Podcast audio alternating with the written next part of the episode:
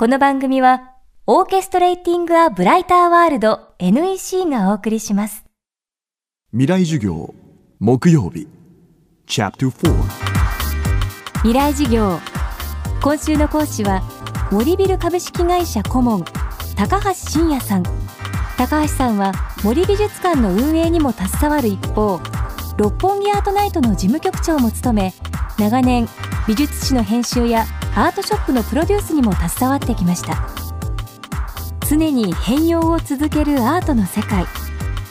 最先端のアートのトレンドと、その先の未来とは？未来事業4時間目テーマは次世代型のアートと日本のオリジナリティ今日本でアートのトレンドとかアートの牽引者になってる現象っての3つあるような気がします。えっと、一つはやはりあのサブカルチャーです。それはアニメコミックそれも含めてなんですがそれが今の日本のアートの源泉の一角を確実に占めているということは一つあるんだろうなというふうに思います。それともう一つこれはここ数年表現としての輪郭が急速についてきて認知度が高まってきた、えっと、メディアアートと呼ばれる分野です。例えばあのライゾマティクスとかチームラボとかですねメディアを駆使した表現がアートと認識できる表現になってきたというのがここ数年の傾向だと思います。でただし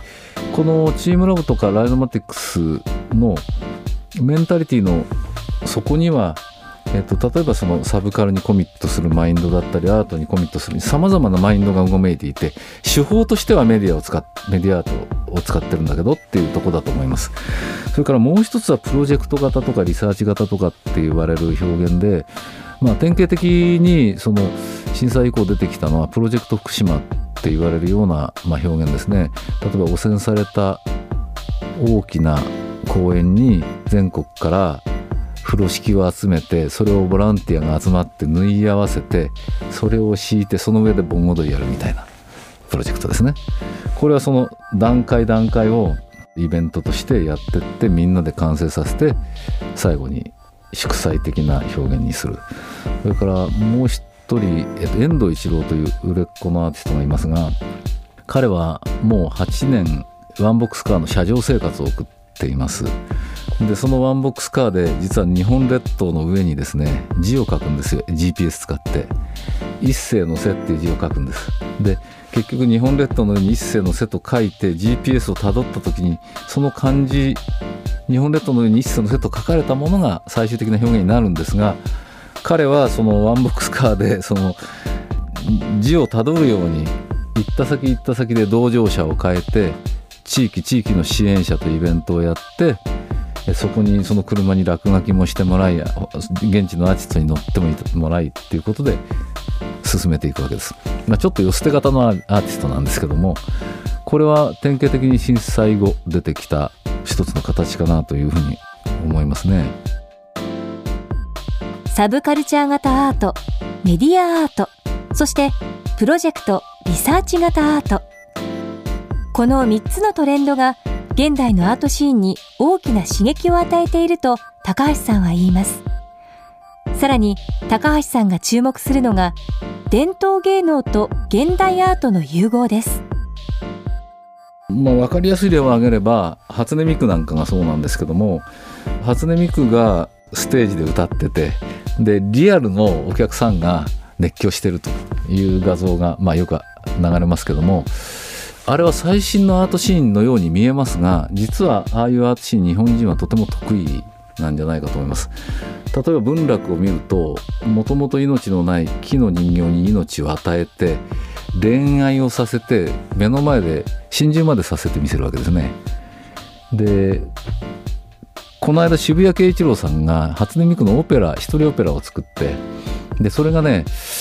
死ぬはずのない初音ミクが死の不安を覚えるっていうオペラなんですよつまりもともと命のない初音ミクが命を持ったとして死ぬ不安を覚えるっていうコンテクストはまさに曽根崎真珠と同じですね。という意味ではメディアは新しくなるし表現衣装は変わりますけどもなんだろう日本の古典的な文化伝統のエッセンスは現代の中にとても豊かに生きてるんじゃないかと実は僕は思っています。未来事業。今日のテーマは次世代型のアートと日本のオリジナリティでした。今週は森ビル株式会社顧問で森美術館の運営にも携わる高橋真也さんの授業をお送りしました。そしてこの番組の特別公開授業を今年も行いました。FM フェスティバル2015未来事業明日の日本人たちへ。戦後70年のイノベーション新しい日本人の突破力。今年の講師はノーベル物理学賞を受賞した電子工学者の中村修二さん。演出家宮本亞門さん。紛争解決のスペシャリスト瀬谷ルミ子さん。京都大学総長山際十一さん。芥川賞作家藤沢修さんの5人です。現在それぞれの授業の模様を収めた完全版ビデオポッドキャストを公開中です詳しくは未来事業2015で検索してチェックしてください